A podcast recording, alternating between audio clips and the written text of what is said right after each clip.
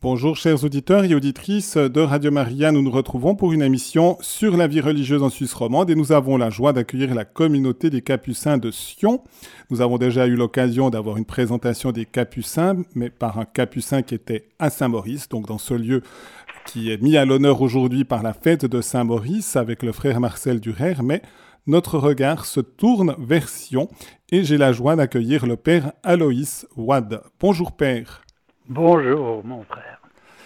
Et Père, eh bien, je suis tout heureux de vous avoir ici pour euh, présenter une petite communauté de, deux pères qui, qui vivaient à, Sion, avec aussi un père d'origine indienne, le père Satish Karumanchi.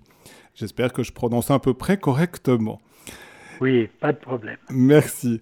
Et Père, peut-être dans un premier temps, je vais vous inviter à vous présenter et puis à nous dire tout simplement euh, un peu quel était votre, votre parcours, pourquoi vous avez répondu à l'appel du Seigneur à entrer chez les Capucins et, puis de nous, de nous aider peut-être à mieux comprendre qui vous êtes et puis déjà à travers ça, eh bien, la, la vocation de Capucin et donc le climat franciscain. D'accord, merci. Une seule chose, au couvent, bien sûr, nous ne sommes que deux. Mais dans notre communauté est aussi composée du père Régide Pitet, qui est dans un home Saint-Pierre ici à Sion, qui a 96 ans, et du frère et du père aussi Paul Thunde, qui est à Saint-François. Donc on est quatre, on n'est pas que deux. D'accord. Bien sûr, dans le couvent, on n'est que deux. Alors, pour euh, commencer, je dois vous dire que je viens de Soins-Saint-Martin, dans le Val des Reins. Je suis d'une grande famille. J'avais un oncle capucin et j'avais des amis, un oncle, un autre oncle qui était à Saint-Maurice. C'est ainsi qu'il y a 60 ans, j'ai été invité à aller étudier à Saint-Maurice. C'est comme ça qu'un peu la vocation est venue. Et j'ai fait les huit ans de collège à Saint-Maurice. J'étais heureux d'être là.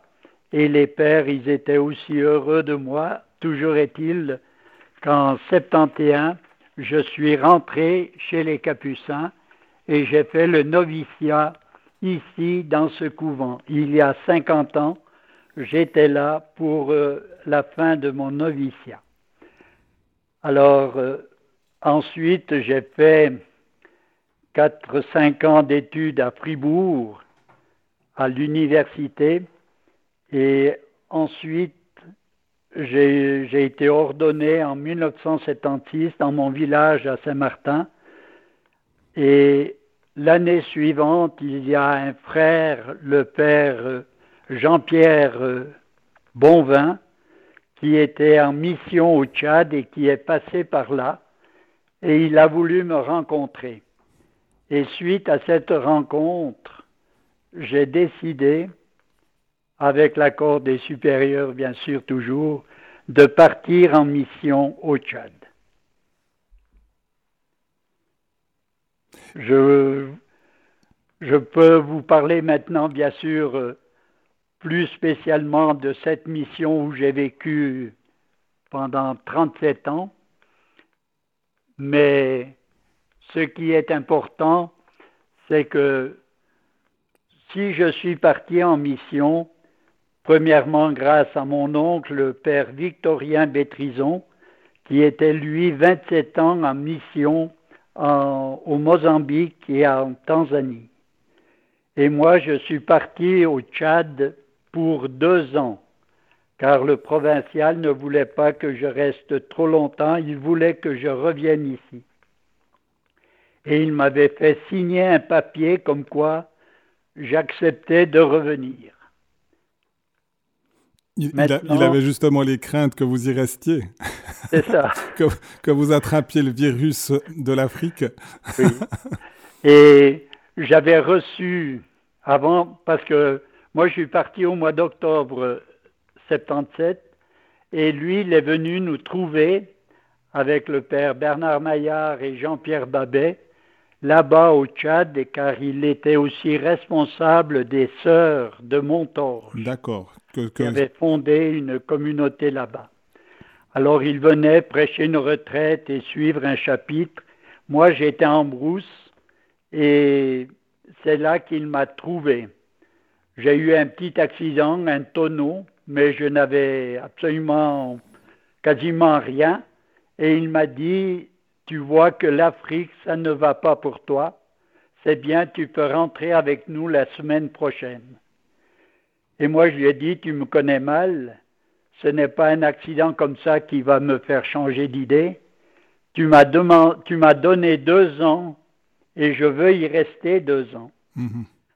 Alors il m'a dit, mais le problème c'est que on avait des chapitres, des réunions de confrères pour la Suisse romande, pour la Suisse entière, et on avait aussi le chapitre général, où chacun est appelé à élire les délégués ou à se prononcer sur les motions pour changer, pour embellir la vie des capucins.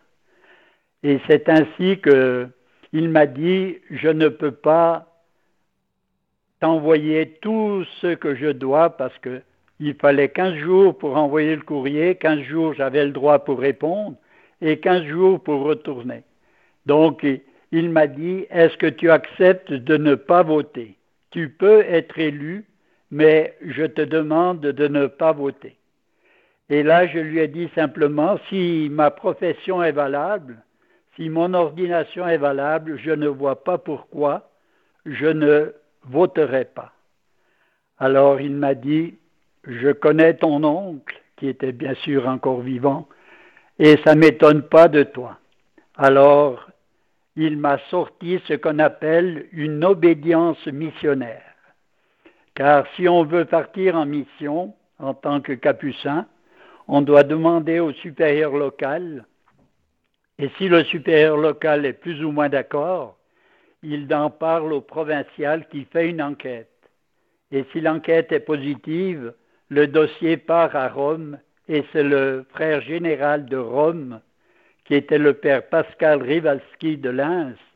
Et là, j'ai reçu, là, lui donne ou donne pas l'obédience missionnaire. Et avec ce papier, on peut rester en mission, la mission a la priorité par rapport aux volontés des supérieurs qui sont en, Suisse, en province.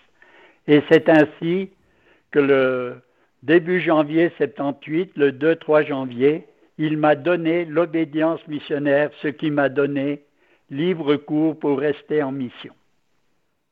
D'accord, c'est beau, c'est bien, comme ça on voit le, et peut-être de nous dire, alors, cette mission qui a duré plus, plusieurs décennies, oui. elle, consistait en quoi? Vous avez aussi eu des contacts donc, avec la communauté des Capucines fondée par euh, le couvent de Montorge? Oui, bien sûr, j'ai travaillé avec elles. Mhm. Les sœurs Marie-Modeste, les sœurs euh, euh, Marie-Gisèle, elles, sont, elles viennent de décéder l'année passée. je les connais. étaient là-bas avec moi et j'allais souvent les voir car j'avais le père Régis Ballet de Grimisois, qui était leur aumônier, et dans le même euh, village, à Donia, il y avait un collège où le père Régis Ballet était professeur. Mhm. Le Régis Ballet, c'est lui qui était directeur du Scholastica à Saint-Maurice, où j'ai fait toutes mes études. D'accord. Donc, après l'avoir laissé à, à quand j'ai quitté le Scola en 70, en 77, je l'ai retrouvé là-bas jusqu'en sa mort. Comme vous savez, en 89, on était toujours ensemble. D'accord. Alors, c'est comme ça que c'était le père Jean-Pierre Bonvin qui m'avait appelé.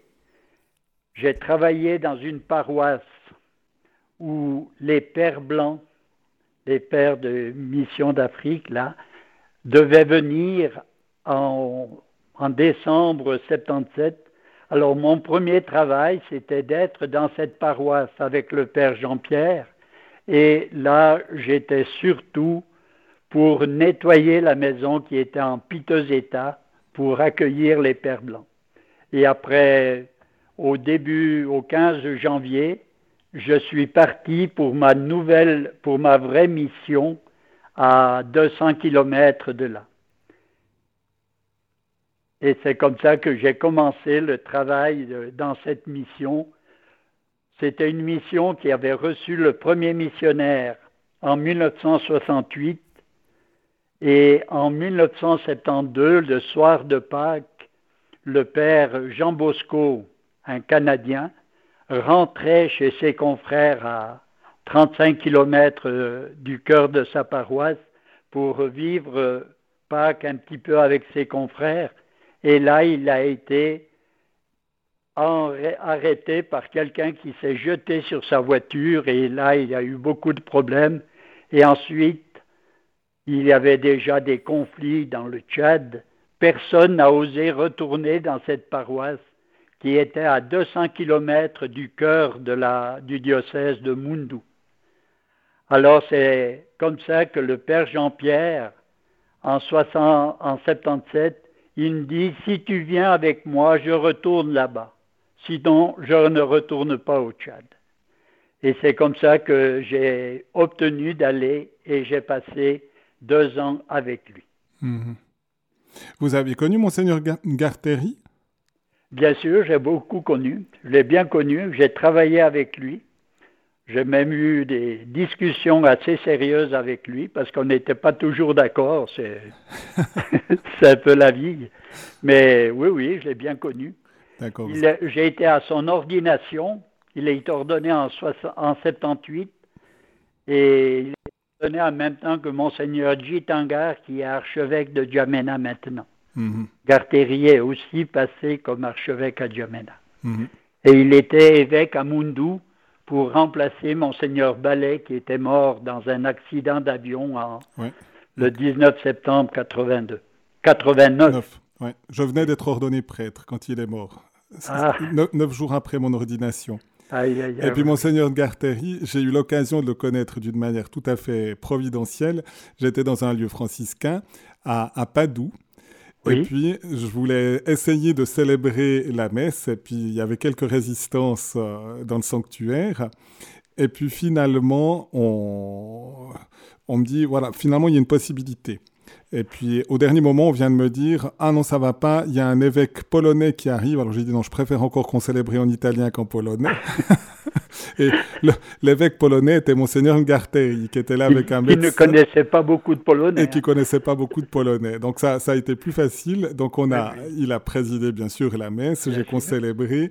Et puis il y avait juste ma maman et, et le, le, le, médecin qui était dans le nord de l'Afrique, mais qui avait beaucoup soutenu aussi la mission là-bas. Et il venait confier à Saint-Antoine de Padoue la recherche de fonds pour, euh, pour, pour la mission à Mundu. Eh oui. Et donc, à la fin, il me dit, est-ce que vous, vous, viendriez manger? Et puis j'ai dit, oh, je suis en vacances, euh, j'ai pas de souci. On a été manger une pizza. Et c'est là qu'on s'est rendu compte qu'on avait beaucoup de relations communes avec les sœurs de Montorge, que je connais bien. Donc j'ai aussi ah connu très bien sœur, sœur Marie-Modeste, sœur Gisèle, etc. Donc, mhm. euh, ça a permis un contact. Et puis, par la suite, c'est lui qui m'a reconnu plus vite que moi. Du reste, c'était une fête Dieu à, à, Fribourg. Et puis, je vais chercher des hosties à, à Montorge. Et tout d'un coup, il sortait de Montorge. Et on ne ah s'était pas vu. Et je lui ai proposé de venir célébrer la fête Dieu le dimanche. J'étais curé dans le canton de Neuchâtel à ce moment-là, à Bevet. Et puis, mhm. il a dit, ah, si quelqu'un vient me chercher et me ramène, euh, j'accepte. Et donc, il a présidé la fête Dieu à, ah, à Beauvais, comme ça. Mais après, on ne s'est plus, on s'est plus revu. Il est reparti et puis. eh oui, la vie, c'est comme ça. Oui. Et donc là, la mission dans, dans, on peut dire vraiment dans la brousse. Oui. Ma paroisse avait 80 villages, euh, plus de 200 000 habitants et il y avait 300 baptisés. Alors vous voyez le contexte, et pour peut-être compliquer les choses, mais je vais quand même le dire, entre-temps, il y a eu l'initiation traditionnelle, c'est-à-dire que le président en place faisait beaucoup problème, et les gens étaient contre lui, et il avait décidé, M. Tombalbaye, d'envoyer à l'initiation tous ceux qui n'étaient pas d'accord avec lui, ce qui a donné qu'il a éliminé beaucoup, beaucoup de personnes, au point que dans cette initiation, ceux qui revenaient devaient changer de nom et toujours changer de femme, car s'il n'avait pas accepté d'être un homme nouveau, une femme nouvelle, ils n'acceptaient pas ce qu'ils, le nouveau statut qu'ils avaient. Et dans ma paroisse, sur les 300 baptisés, il y en avait 270 qui ont dû changer, qui avaient changé de nom, qui avaient changé d'épouse et qui en 5-6 ans avaient déjà deux ou trois enfants. Donc je suis arrivé, ton nom c'est comment? Joseph Mayor?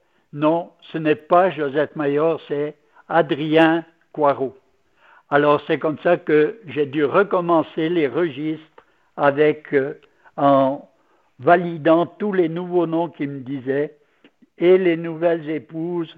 J'ai tout béni ça et on est reparti avec euh, ce dossier-là. Donc euh, c'était tout, comme j'ai dit à monseigneur Coreco que j'ai eu l'occasion de rencontrer, le droit canon c'est bon, mais ça ne sert à rien dans ces situations-là. Alors il m'a dit, je suis d'accord avec toi, mais il m'a dit, tu aurais dû faire rapport à Rome. J'ai dit, j'étais pris en brousse, puis Rome, c'était trop loin pour moi. Mhm. Mais tout se passe bien, je pense que tous sont sur le bon chemin. Vous voyez qu'il fallait prendre des décisions qui souvent, on ne pensait pas à ça auparavant. Mhm, mhm. Oui. des fois, le, pouvoir politique qui veut s'ingérer finalement dans la vie personnelle des gens, hein, c'est pas, pas toujours évident à gérer, je pense. Non, non. Mais c'était surtout au niveau politique où j'aurais eu beaucoup de problèmes si je voulais revenir au nom de baptême. Mmh mmh Là, le politique serait intervenu. Mais comme j'ai accepté la situation, c'était le plus simple pour moi, puis le plus simple surtout pour les gens. Mmh. Ils n'auraient jamais compris un, changement de nom peut être une chose, mais après, c'est vrai aussi l'imposition finalement de changer d'épouse, etc. Ça, c'est un peu plus compliqué de ce point de vue-là. Oui, mais dans la, dans la situation, tout le monde était d'accord. Mhm. Ça ne faisait problème à personne. Vous comprenez? Mhm. Je ne pouvais pas. Et puis, quand j'en ai parlé à l'évêque, il m'a dit Qu'est-ce que tu as fait? Je lui ai dit Il m'a dit C'est bien. Mhm. L'important, c'était de garder la paix et de repartir sans faire de vagues trop dans la paroisse. Ah oui. Tout s'est bien remis en place. C'était une paroisse où j'ai eu la chance d'avoir un chef traditionnel qui était ministre, qui était chrétien, qui n'avait qu'une seule femme et qui avait beaucoup de frères et sœurs et il avait payé les études à tout ce monde et chacun avait dû venir enseigner trois ans dans un village. D'accord. Donc j'ai trouvé des catéchistes, plus de 80 catéchistes qui avaient tous fini l'école primaire. Donc j'ai pu leur parler en français, parce que dans la paroisse, il y avait quatre langues, et dont la langue liturgique que personne ou presque ne connaissait, en tout cas ne parlait pas. Mais doucement, ils se sont habitués à moi et à la langue, et tout est rentré dans l'ordre. Mmh mmh et, les accents de, de, la vie paroissiale, est-ce que vous pouvez nous en décrire un peu les... Surtout que c'est pas évident, quand il y a autant de monde, c'est aussi éclaté qu'il y a peu de prêtres. Oui, j'étais le seul prêtre pour une région grande comme la Suisse romande. Oui, justement. J'avais dix secteurs, je les réunissais par deux secteurs pour la messe du dimanche. Il m'arrivait d'avoir 1500 personnes à la messe et dit baptisé. Alors, l'important, c'était d'avancer doucement avec ces gens. Ce n'était pas les exigences, c'était la parole de Dieu qui était première, qui était enseignée et qui était. J'ai dû commencer avec des catéchistes qui n'étaient pas baptisés. Mm-hmm. Alors j'ai dû faire des sessions avec eux et c'est en 81, quatre ans après, que j'ai fait les premiers baptêmes. Et là, vous avez eu énormément de baptêmes Non, j'ai été très dur pour euh, baptiser parce que il y avait tout l'aspect aussi matrimonial, comme vous pouvez le penser. Mhm, mhm. Et le, c'était, il me fallait aussi lutter contre l'idée que le baptême, c'était la fin. Une fois baptisé, c'était fini. Mhm. Alors j'ai dû beaucoup travailler avec les catéchistes qui étaient formés dans un centre euh, ailleurs que de la, dans la paroisse.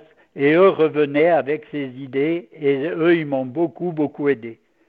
Là-bas, je travaillais comme un évêque et j'avais des catéchistes responsables comme curés et puis des catéchistes de village comme les agents pastoraux, si on veut mhm. comparer avec ce qu'on a maintenant ici. Mhm, mhm.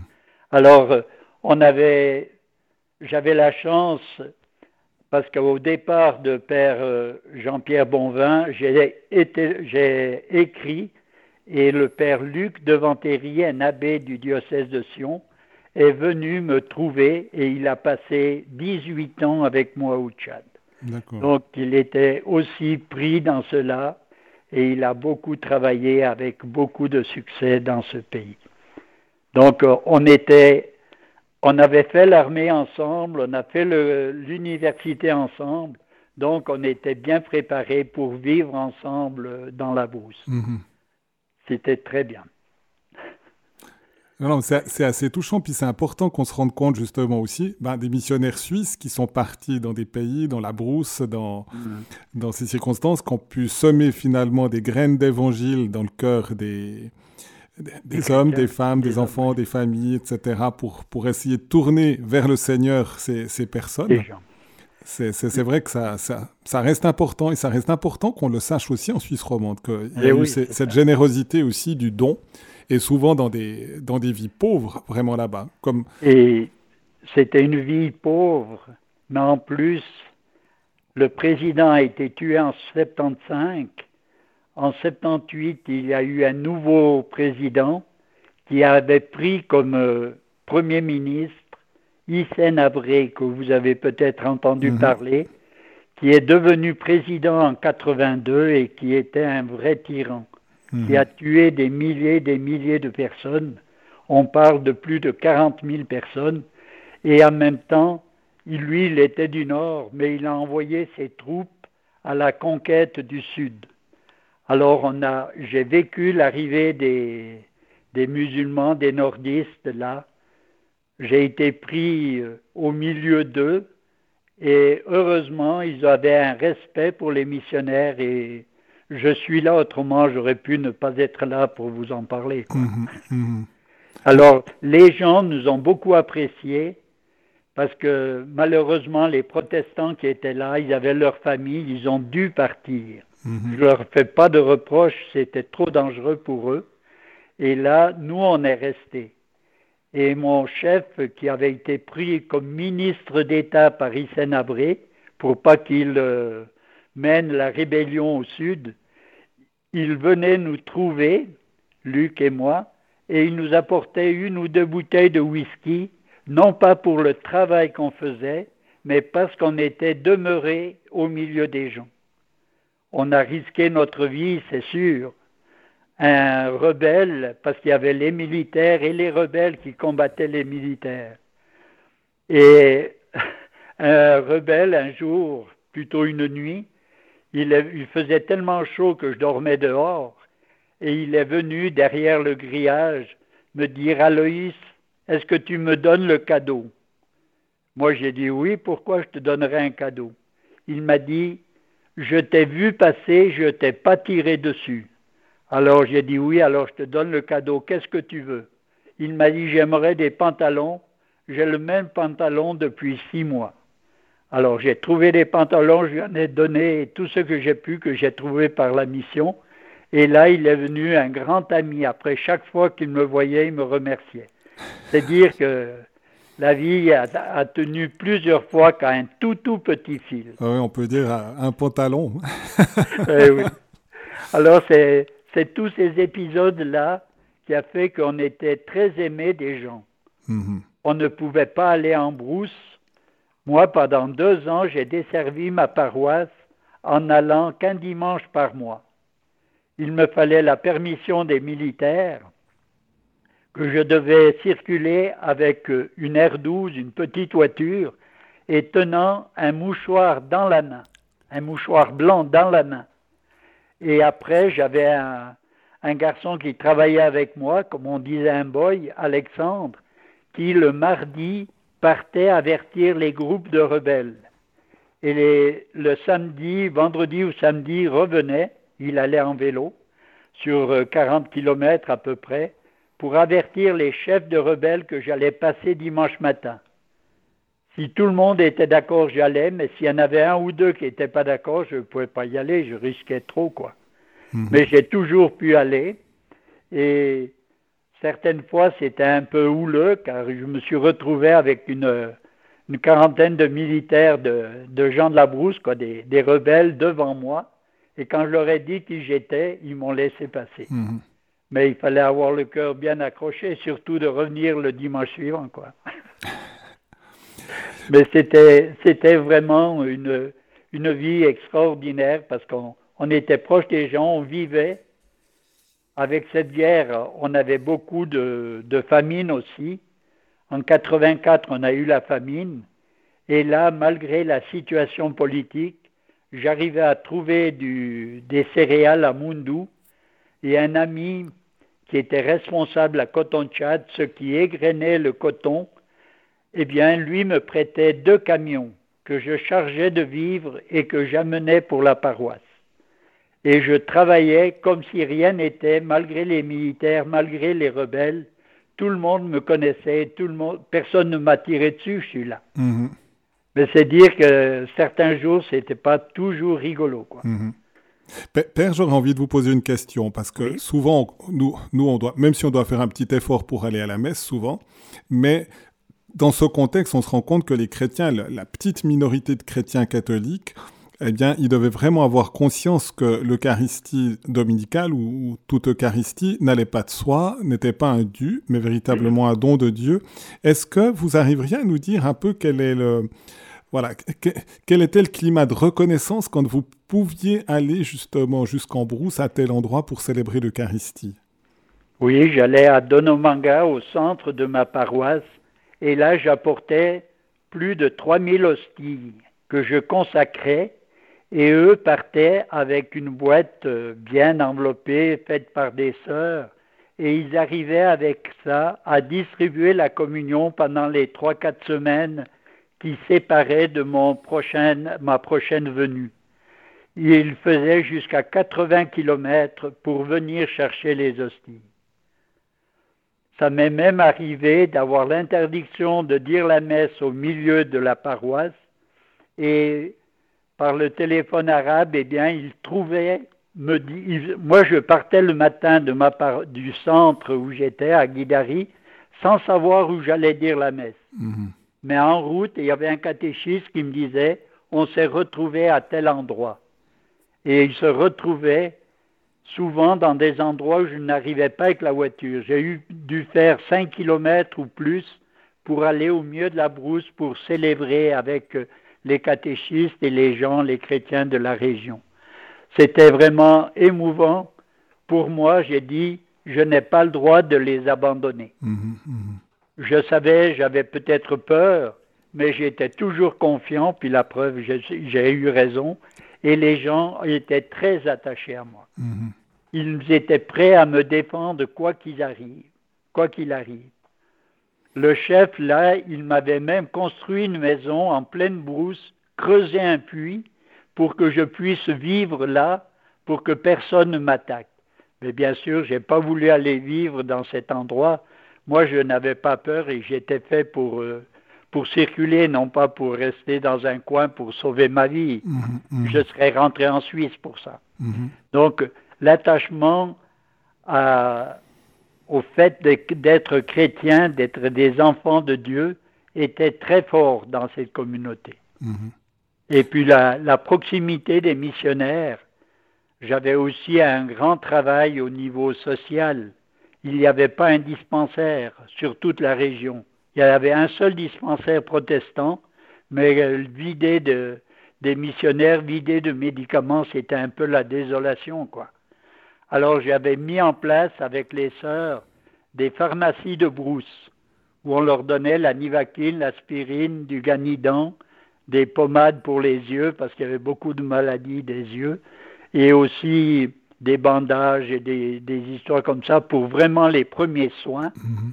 Et là, on était aussi disponible pour les amener à un hôpital qui se trouvait à 150 km de chez nous, tenu par un jésuite. Dans un autre diocèse, mais c'était pour nous une, une bouée de secours, on pouvait toujours les amener à l'hôpital et ils étaient, ils étaient heureux et reconnaissants beaucoup pour tout cela. Mhm.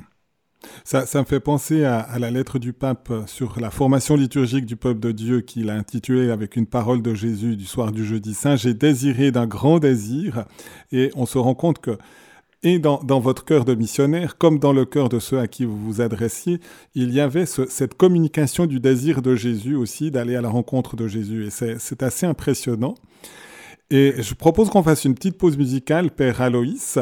Et puis, un, un, des chants que vous aviez pensé, c'est que tes œuvres sont belles. Et on peut dire, voilà, on peut rendre grâce pour tout ce travail des missionnaires et puis maintenant tout ce travail aussi des chrétiens qui ont été formés dans ces régions et qui eux-mêmes sèment cette parole de Dieu, et même certains qui reviennent après, même en Occident, pour aussi annoncer l'évangile pour ça. Et je rappelle aux auditeurs que s'ils le souhaitent, ils peuvent intervenir en posant une question ou en donnant un témoignage en lien avec euh, la, le, le, Père Aloïs et la communauté des Capucins de Sion.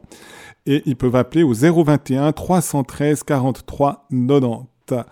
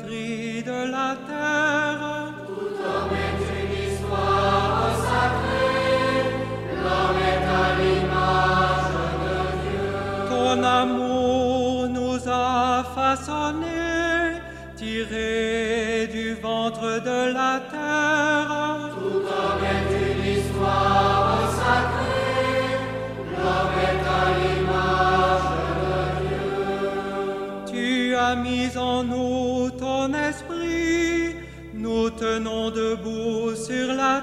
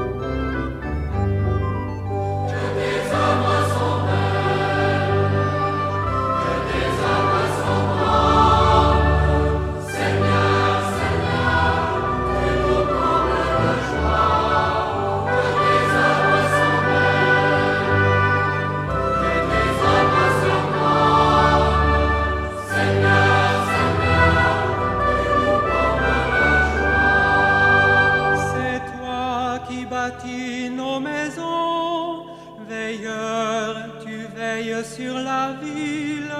Tout homme est une histoire sacrée, l'homme est à de Dieu. Tu bénis chez nous les enfants. Tu veux...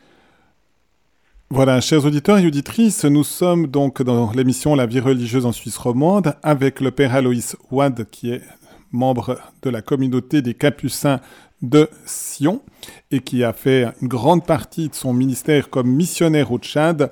Donc, euh, Père, je, vous propose peut-être de nous dire un tout petit mot maintenant sur les, peut-être sur les autres membres de la communauté, sur le Père Satish et les autres qui sont peut-être qu'on ait un petit écho et puis de la manière dont vous arrivez et vous vivez en communauté à Sion. D'accord. Oui, je suis de retour depuis huit ans d'Afrique et je suis toujours à Sion. J'ai été six ans supérieur, gardien comme on appelle, et maintenant c'est notre frère Satish Karumanchi qui vient de l'Inde qui est notre responsable. Alors j'aimerais parler un petit peu du Père Égide. Tout le monde a connu en Valais le Père Égide Pité, qui vient des Chalands et qui a travaillé en Valais tout son ministère. Depuis 1957, il est ici à Sion. Donc il a fait beaucoup de ministères en paroisse.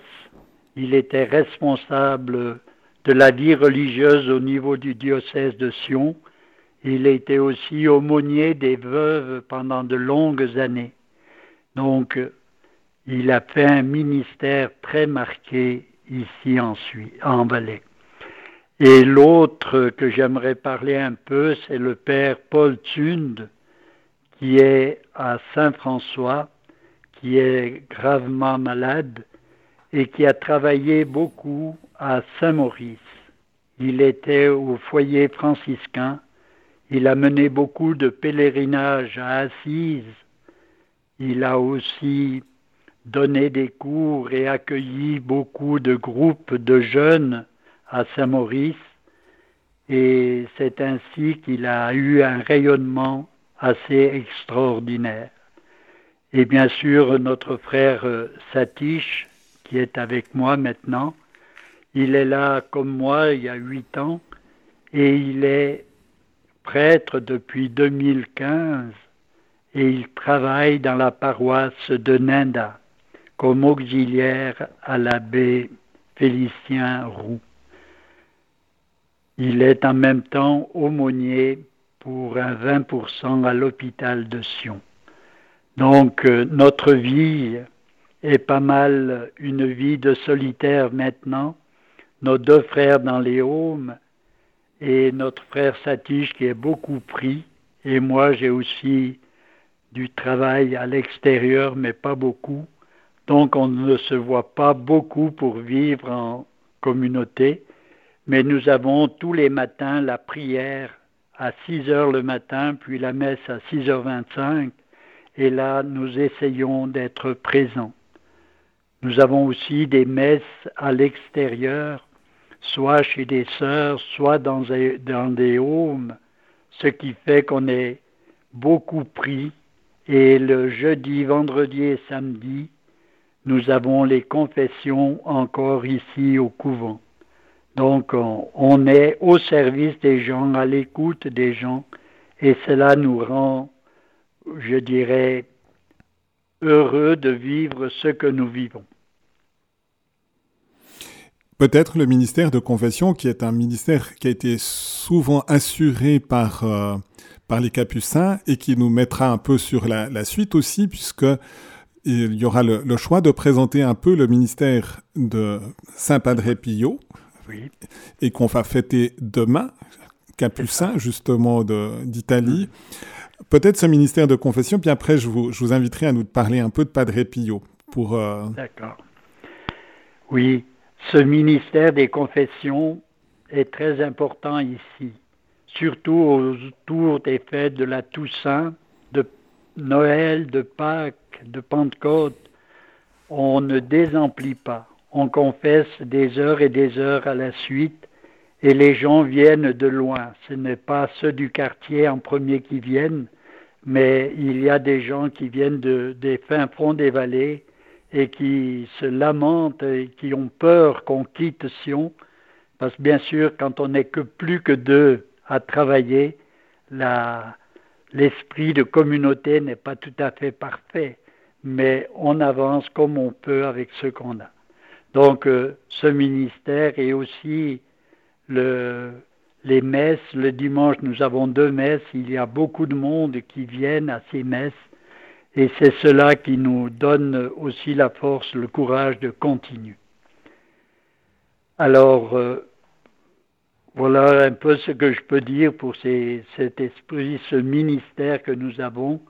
Il m'arrive aussi, quand je suis libre, de donner des coups de main dans les paroisses, soit pour le ministère dominical, soit pour des mariages ou des baptêmes. C'est toujours très intéressant pour moi d'agir comme cela. Hmm. En tout cas, merci pour ce beau témoignage de prêtre aîné et puis qui garde la flamme missionnaire. Je trouve que que vous avez intégré par toutes ces années au Tchad, mais qui maintenant continue, parce qu'on pourrait se dire, voilà, maintenant on arrive, c'est souvent un peu moins vivant ici que, que dans les pays de mission, il y a moins de, de, dynamisme, et puis des fois on pourrait risquer de tomber dans la lamentation. Et je trouve que c'est beau qu'on sent encore toujours finalement votre flamme et votre joie finalement de communiquer l'évangile.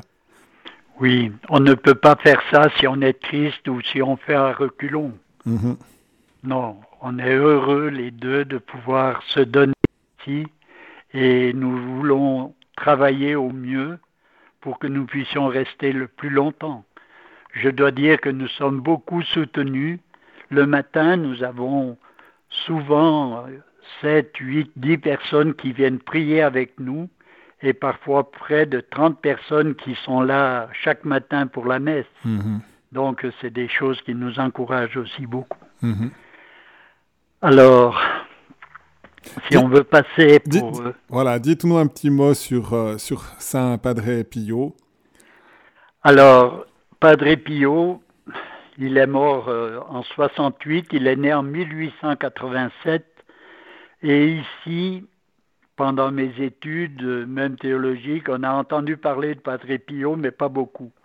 Mais quand je suis arrivé au Tchad, une, un des premiers groupes que j'ai fréquentés, c'était des Italiens qui venaient de Foggia, dont l'un, le père Narcisse, avait été infirmier du Padre Pio pendant dix ans.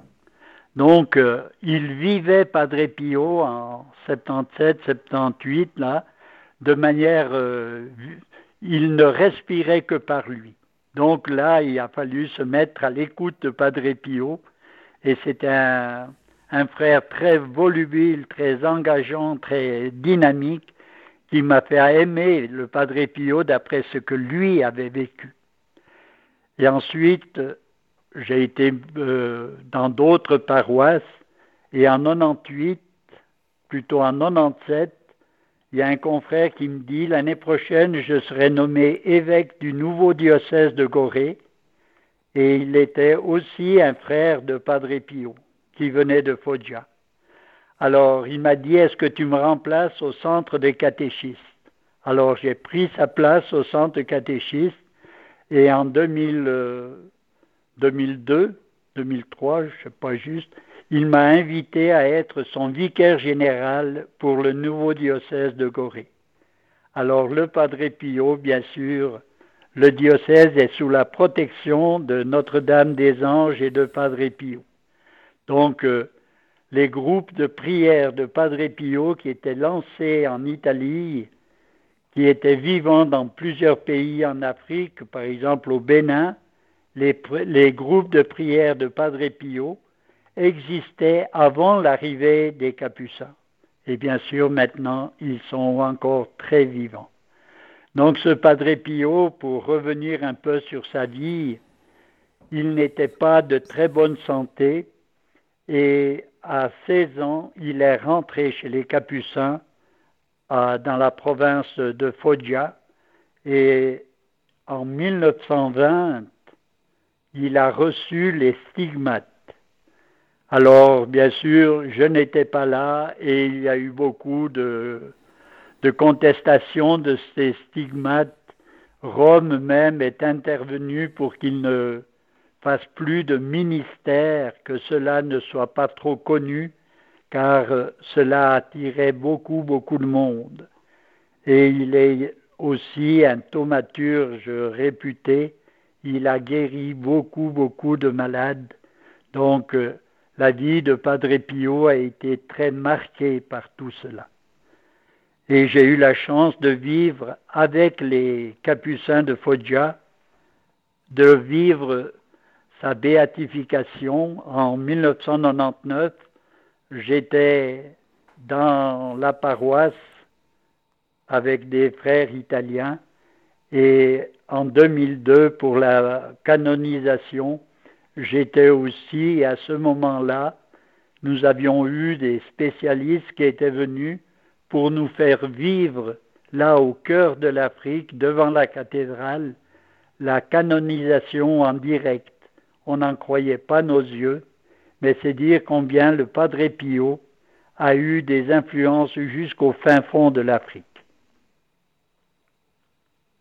Et est-ce que vous pouvez nous dire de nouveau un peu son, ministère à la fois de, confesseur, aussi avec un, grand don de clairvoyance, de discernement des situations Oui, nous savons que le Père Pio a fait beaucoup de miracles, mais les plus grands miracles, comme il dira lui-même, c'est au confessionnal. Il avait le don de lire dans les consciences. Alors il arrivait à aider ceux qui venaient vers lui pour qu'ils puissent se confesser vraiment bien. Et l'autre chose, il était un grand aussi priant. Il était toujours dans la prière, dans les confessions à journée longue. Et il était aussi proche des malades. Vers les années 50, il a construit la maison pour le soulagement de la souffrance, Solevio de la Sofferenza à San Giovanni Rotondo, où il a vécu plus de 50 ans. Donc, euh, c'est un père qui a marqué, qui a attiré énormément de pèlerins, et aujourd'hui encore, des hommes, des femmes viennent de loin pour prier sur son tombeau. Et les groupes de prière sont vivants encore bien sûr petitement ici à Sion, mais au Tessin, par exemple, il y a plusieurs groupes de prière. Et en Afrique, il y a aussi énormément de groupes de prière de Padre Pio. C'est un rayonnement pour l'Église qui est très grand. Mhm. Peut-être un tir d'exemple, je pense que vous, pouvez le mentionner. Euh, cet élément de discernement, c'est la confession de son papa à l'heure ultime de, la vie de son père. Oui. Non, c'est tout. Sa vie est pleine de moments extraordinaires, si on peut dire. Il avait la, la conscience de vouloir sauver les gens. Et cela l'a porté à aller jusqu'au bout. Et la confiance qu'il faisait aux gens, eh bien, elle était bien rendue. Et bien sûr, pour son père, de pouvoir accompagner son, père dans les derniers moments a été une grande grâce pour lui. Et il en revenait souvent dans ses paroles. Mhm. Oui. Et il avait pu justement lui dire, parce que son père avait la difficulté à se confesser finalement, puis c'est lui qui lui a dit, papa, voilà ce qui s'est passé, fais-moi un petit signe pour dire que tu demandes pardon. Et ça a permis à Padre Pio de lui donner l'absolution et que son père finalement s'en aille vraiment aussi paisiblement. Mais oui. Non, c'est. Il avait, comme on le disait, j'avais un confrère qui était là-bas, qui était venu à Venise, et une dame qui était venue se confesser chez Padre Pio, Padre Pio lui a dit, si tu ne changes pas ton mode de vie, je ne peux pas te donner l'absolution. Et cette dame a demandé au frère, est-ce que dorénavant je peux aller me confesser chez Padre Pio? Eh bien, deux ans après, Padre Pio lui a dit, oui, tu peux venir. Car elle vivait avec un autre homme, elle l'avait laissé, elle est venue, elle s'est confessée, Padre Pio l'a accueillie. Vous voyez, il avait le, don aussi de bilocation, d'être à deux endroits en même temps. On insiste peut-être un peu trop sur cela, mais ce qui était important avec Padre Pio, c'est qu'il accueillait les gens, il ne les jugeait pas, mais il voulait qu'ils viennent et qu'ils deviennent vraiment des vrais chrétiens. Mm. C'était ça son désir profond. Alors, tout ce qui s'est passé autour des stigmates, pour certains, c'était frauduleux, c'était n'importe quoi. Mais ce qui est important, c'est toutes les personnes qui sont revenues au Seigneur à cause de lui. Je crois que c'est cet aspect-là qu'il faut retenir en premier, plus que tous les miracles à lui attribués. Il y a du reste, c'est vrai que des choses extraordinaires dans sa vie, qui ont, déconcerté aussi même, même l'autorité de l'Église eh pour, pour ça. Et en même temps, on sent chez Padre Pio qu'il gardait aussi l'humilité, celle, d'un Saint François. Et je, propose qu'on prenne encore un tout petit moment pour euh, un chant qui est Regarder l'humilité de Dieu, qui se manifestait justement à travers euh, Padre Pio et, et en même temps, justement, dans son ministère de confession, c'est aussi pour les pénitents, pour les fidèles, d'être dans cette humilité qui prennent conscience qu'on a besoin de la miséricorde de Dieu. D'accord, merci beaucoup.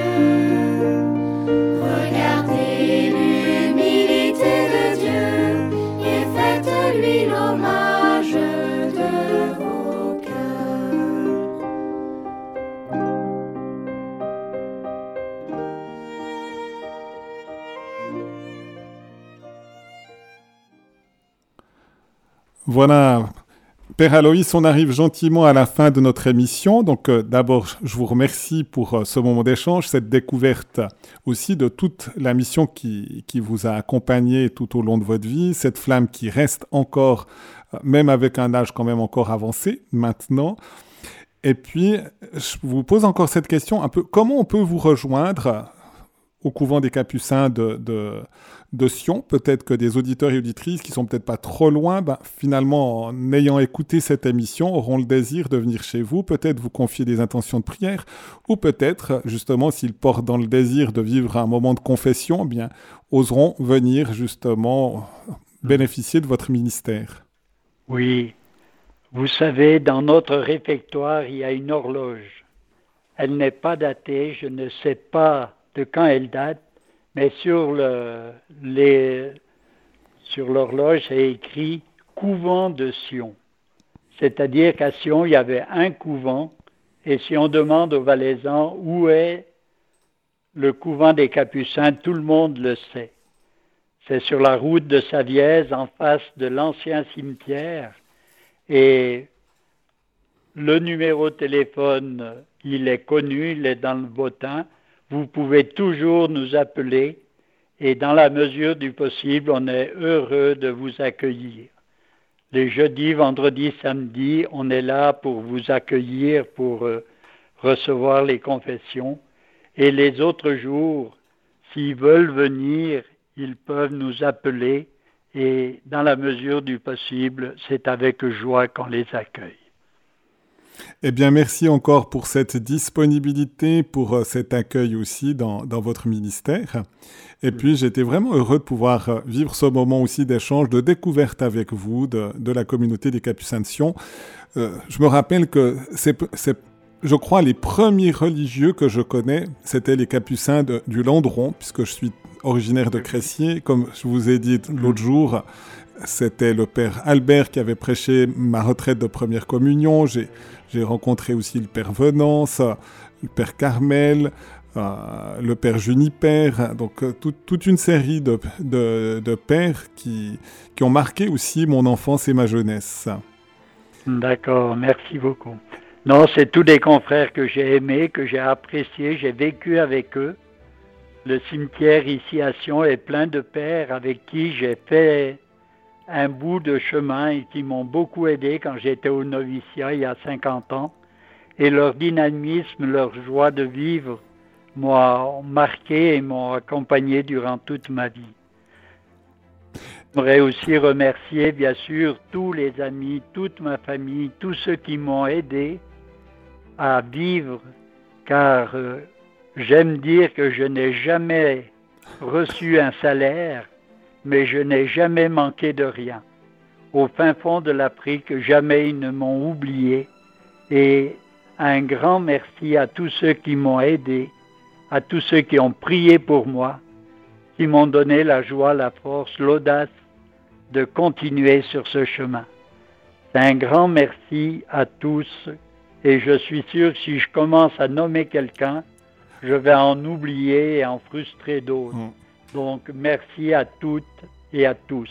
Merci beaucoup, Père Aloïs. Et puis, j'espère que ça donnera à nos auditeurs et à nous aussi ce, sens de l'abandon à la providence de Dieu, de faire confiance aussi et de garder un esprit dans notre cœur missionnaire, de pas craindre d'aller annoncer la bonne nouvelle. Et peut-être aujourd'hui spécialement en communion aussi avec Saint Maurice et ses compagnons martyrs qui ont aussi marqué votre vie et aussi tous les saints missionnaires comme Padre Pio. Merci Père. Merci beaucoup.